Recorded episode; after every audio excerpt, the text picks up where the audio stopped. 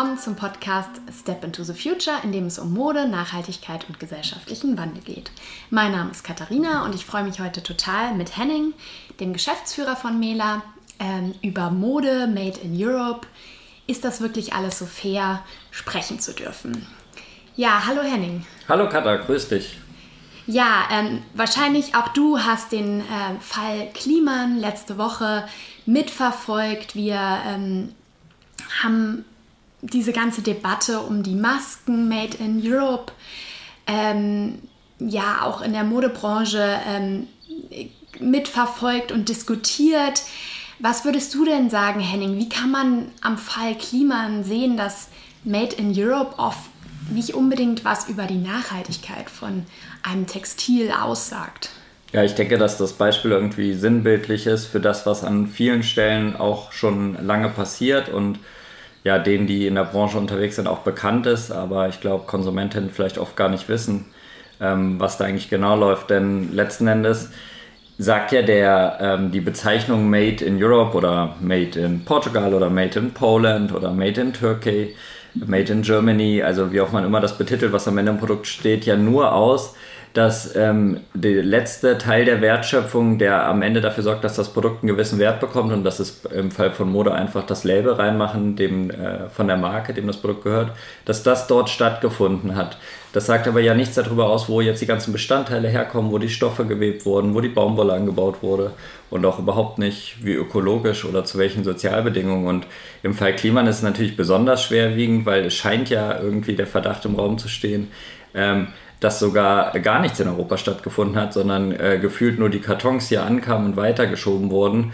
Ähm, das ist natürlich dann ähm, eher, das geht dann ja eher in Richtung ähm, Etikettenschwindel, also ähm, wo man sich die Frage stellen muss, ob das dann ähm, nicht auch noch ähm, ja, ein Problem ist für all diejenigen, die in Europa vielleicht zu guten Bedingungen produzieren und da eigentlich immer auch mit geworben haben, dass jetzt in, durch so einen Fall auch transparent wird, dass Leute äh, sich mit, dem, äh, mit, mit, dem, mit der Bezeichnung Made in Europe schmücken, aber am Ende eigentlich überhaupt gar keinen Teil der Wertschöpfung in diesem Land ähm, gemacht haben. Das ist natürlich schon äh, äußerst ähm, fragwürdig. Ja, ich denke auch, das ist besonders für die ähm, nachhaltige und Fair Fashion Branche schon ein harter Schlag, weil es einfach zeigt, wie leicht es auch ist, ähm, hier äh, ja auch mit falschen Etiketten ähm, zu werben und ähm, Made in Europe dran zu schreiben, auch wenn es vielleicht gar nicht drin ist. Und ähm, ich finde, es zeigt aber auch mal wieder, wie wichtig dann auch sowas sind, äh, ist wie äh,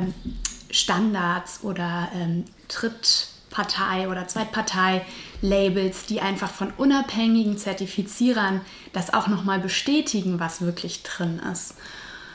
Ja, vermutlich hätte ähm, wenn jetzt noch ein, ein Standardgeber und Auditor drauf geschaut hätte, wäre es wahrscheinlich schwieriger gewesen, diese Produkte einfach zu rerouten. Wobei, wenn das wirklich alles so ähm, stimmt, wie es in den Medien dargestellt wird, dann reden wir hier wirklich über Betrug und Täuschung. Das ist ja nicht das, worum es wahrscheinlich primär den meisten geht, die in Europa produzieren. Aber klar, dieser Fall ist natürlich besonders ähm, schwerwiegend. Aber es gibt ja noch viel, viel weitere ähm, Probleme und Herausforderungen, wenn man über Mode Made in Europe spricht. Ja, und ich denke, es verdeutlicht auch nochmal ähm, sehr gut, wie ähm, sehr wir eigentlich dieses Lieferkettengesetz auch brauchen, dass wirklich auch derjenige, der ein Produkt produziert und dann verkauft, auch Verantwortung für die Lieferkette übernimmt und ähm, auch wirklich weiß, wo es herkommt und ähm, in dem Falle dann sonst auch haftbar ist, wenn, ähm, wenn da irgendwas passiert. Ähm, ja, Henning, vielleicht jetzt nochmal, äh, wenn man an Mode denkt, was bedeutet denn Made in Europe überhaupt? Also was muss eigentlich an einem Textil Made in Europe, in Europe sein, wenn da Made in Europe draufsteht. Ja, also das Label an für sich gibt es ja das äh, gar nicht, dass in einem Textil drin steht Made in Europe. Es gibt ja immer nur ein Land. Europe ist, also Europa ist ja eine Staatengemeinschaft. Also man wird jetzt kein Textil finden, wo drin steht Made in Europe. Da würde dann stehen Made in Poland oder Made in Portugal oder Made in Spain oder Made in Italy. Und ähm, da, das kann man dann zusammenfassen und darum, darum geht es ja auch letztendlich, weil natürlich die Marken nutzen das dann am Ende, um zu sagen Made in Europe, aber im Produkt selber steht natürlich immer das Land drin, was dann zur Europäischen Union gehört.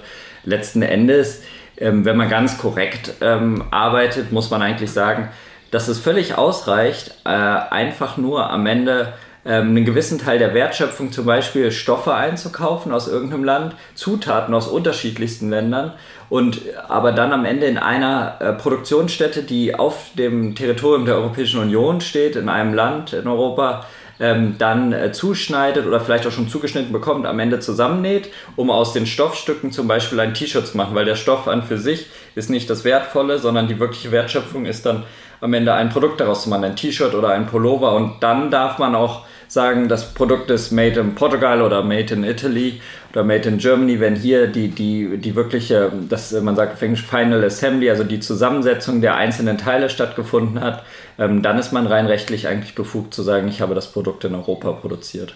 Ja.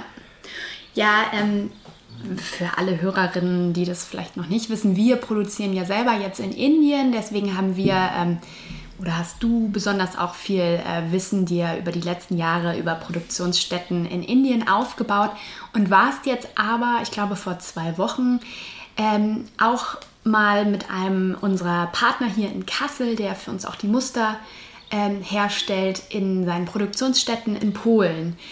Ähm, kannst du uns da vielleicht noch mal ein bisschen was von erzählen? Ähm, wie, wie war das für dich und wie unterscheiden sich vielleicht auch die Produktionsstätten in Polen von denen in Indien? Ja, genau. Also das war unser ähm, Mustermacher, der das sehr professionell für verschiedene Marken macht, aber auch teilweise halt auch produziert hat mir, hat mir angeboten, dass ich einfach mal mitkomme und schaue, wie das Ganze hier abläuft, weil bisher das für uns irgendwie ähm, eigentlich nie ein Thema war. Und es war reine Interessenshalber einfach mal zu sehen, wie hier produziert wird, um auch mal einen Vergleich zu haben, weil ähm, ich will jetzt gar nicht im Detail drauf eingehen, wir haben ja ganz viele Podcast-Folgen, auch gerade die ersten, ähm, können wir gerne auch nochmal verlinken im Podcast und wo wir ganz viel und ausführlich erklären, warum wir überhaupt in Indien produzieren und nicht in Europa. Das hat ja ganz wichtige Gründe, warum wir bei unserem Material Bio Fairtrade Baumwolle im Land des Rohstoffs produzieren. Die verlinken wir gerne in der, in der, in der Podcast-Folge unten.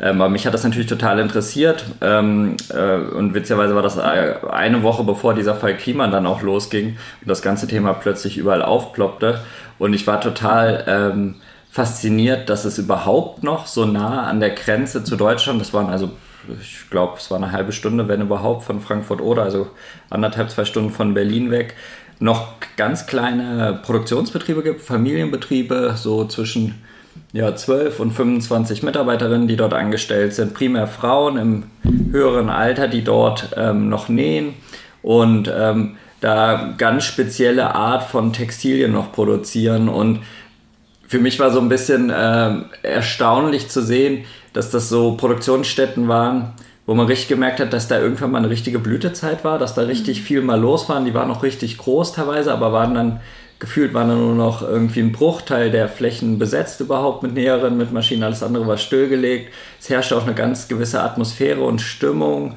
Also so das komplette Gegenteil von den Produktionsstätten, die ich aus Indien kenne, wo so gefühlt das blühende Leben ist, wo wirklich ganz viele Menschen rein und raus gehen, wo irgendwie eine große Kantine ist, wo drumherum ein Park ist, wo die Leute sitzen können. Und es wirkte alles für mich so, alles wartet darauf, dass so äh, die letzten Tage kommen, wo dort überhaupt noch genäht wird. Und das fand ich irgendwie auch ein bisschen ähm, berührend, weil ähm, ich unglaublich, äh, es unglaublich schön fand, auch zu sehen, ähm, dass hier in Europa noch genäht wird ja. und dass hier noch Wissen vor Ort da ist. Und ähm, ja, das war auf jeden Fall eine besondere Erfahrung für mich, das, das mal zu erleben und zu sehen und gleichzeitig natürlich auch von den näheren und ähm, Fabrikbesitzern zu hören, wie schwer es ist, überhaupt noch Kunden zu finden, die bereit sind, ähm, wirklich auch dann Qualität abzurufen und zu bezahlen und auch, dass man überhaupt Leute findet, die Lust haben, diesen Job zu machen. Also die finden überhaupt keinen Nachwuchs von Leuten, die dort nähen wollen. Das habe ich auch schon gehört, dass es immer schwieriger geworden ist, auch für die Betriebe in Europa ähm, wirklich junge Leute zu finden, die da überhaupt noch reingehen wollen, weil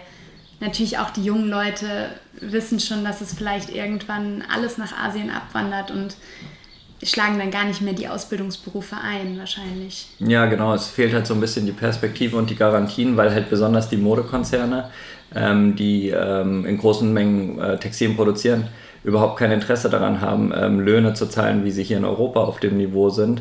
Und wenn dann eher in den Ländern in Europa, wo die Löhne relativ niedrig sind und auch die Standards relativ niedrig sind, weil sonst das Textil am Ende relativ teuer ist. Also das sind eher Spezialprodukte, die dort gefertigt werden, entweder dann von Modelabels, die im High-Fashion-Bereich sind, wo der Preis dann nicht so eine Rolle spielt, oder technische Textilien wie für Feuerwehr oder für Rettungsmannschaften, für Taucher, also so Produkte, die eine gewisse Sicherheit auch geben müssen, also gar nicht aus dem modischen Bereich, sondern vielmehr so aus einem, aus einem äh, technischen ähm, Textilbereich. Ja. ja. du hast gerade das äh, Thema Löhne auch angesprochen und da bin ich neulich auch mal wieder auf so einen äh, Post der Fashion Changer gestoßen, wo die auch die Löhne auch Euro von Europa gezeigt haben. Also was für Löhne in der Textilindustrie in Europa eigentlich gezahlt werden und was für Löhne vielleicht laut einem existenzsichernden Lohn, also dem Lohn, was man, den man eigentlich zum Leben braucht, ähm, zahlen müsste. Und da war ich auch echt überrascht, wie gering selbst in Europa auch noch die Löhne in der Textilindustrie sind. Also ähm, nur mal um so eine Hausnummer zu nennen, ähm, da war ähm, in Ungarn zum Beispiel, das ist ja ein Nachbarland von Deutschland, und äh, da werden auch in der Textilindustrie Mindestlöhne von 243 Euro ähm, gezahlt. Laut dieser Tabelle von den Fashion Changern, während eigentlich der existenzsichernde Lohn in Ungarn bei 1120 Euro liegen müsste. Also fast das Fünffache.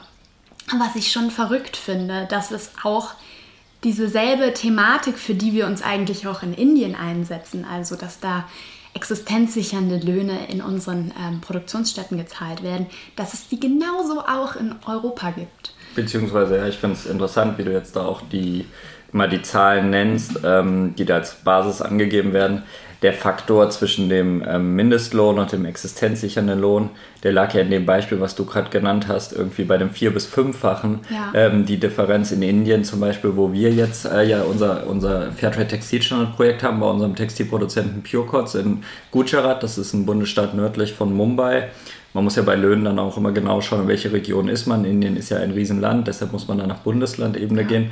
Da sind wir ja ähm, in Anführungsstrichen nur bei einem Gap von mal zwei, was, wir, was uns in Indien fehlt bei unserer Textilproduktion jetzt.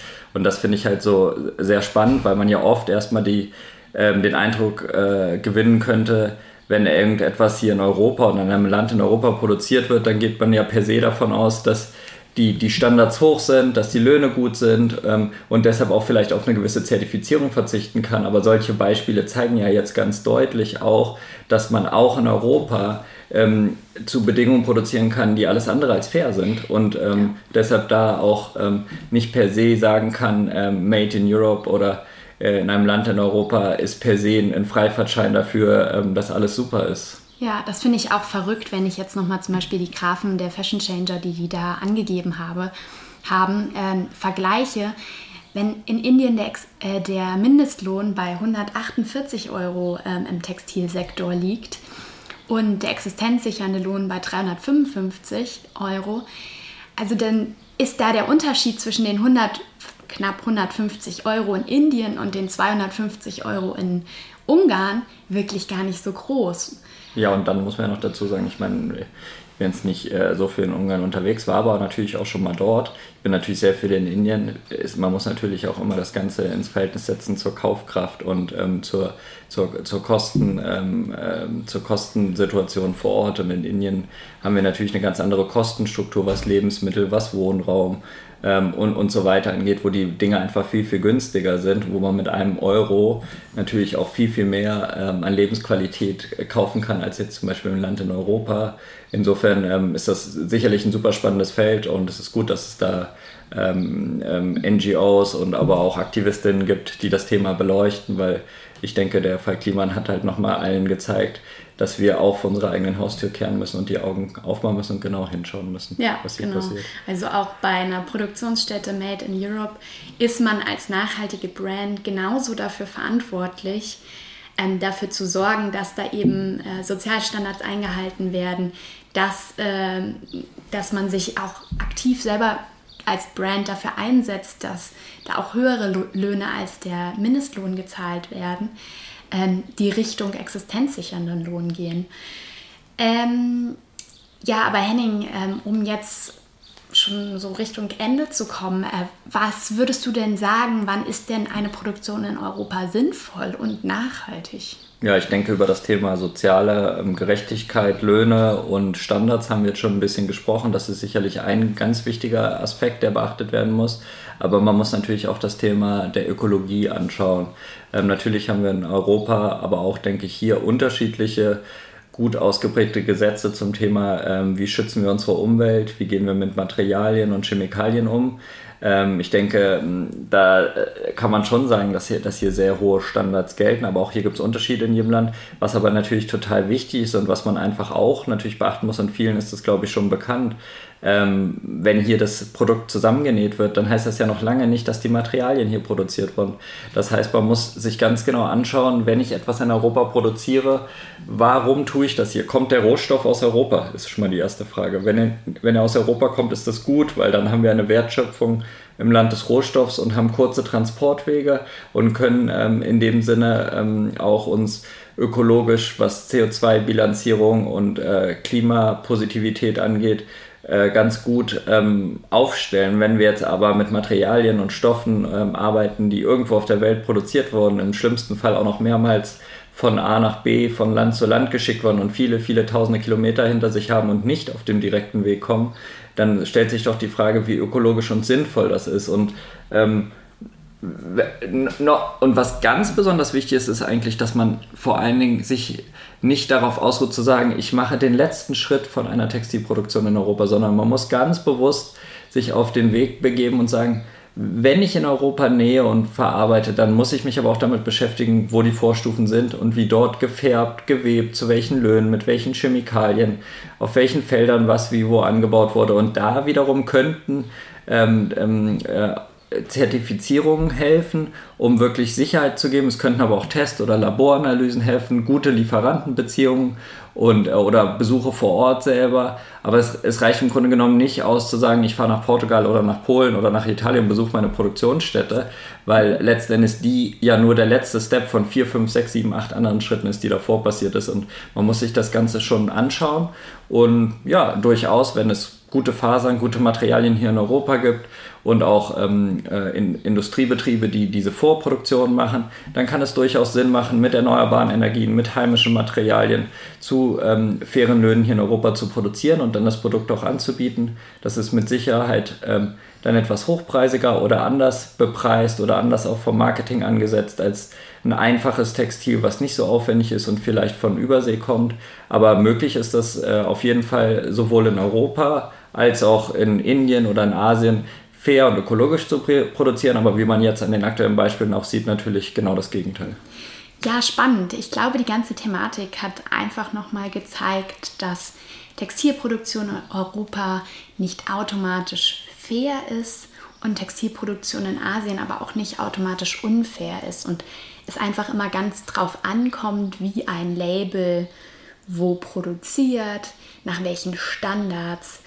Und natürlich sind langfristige Partnerschaften auch total wichtig, ähm, dass sich Produzentinnen auch ähm, langfristig mit ihren Kapazitäten ähm, auf ihre Produktion einstellen können. Und genau, da spielen einfach ganz viele Faktoren eine Rolle. Und ähm, wie Henning auch schon gesagt hat, ist es natürlich auch immer total wichtig, woher kommen die Vorprodukte, woher kommen die Fasern und sich dann zu überlegen, wann macht es dann Sinn, in Europa oder in welchem Land in Europa zu produzieren oder eben in Asien. Ja, vielen Dank, Henning, für das spannende Gespräch und die Einblicke. Wir freuen uns, wenn ihr Step into the Future abonniert und euren Freundinnen und Bekannten empfehlt. Bis zum nächsten Mal.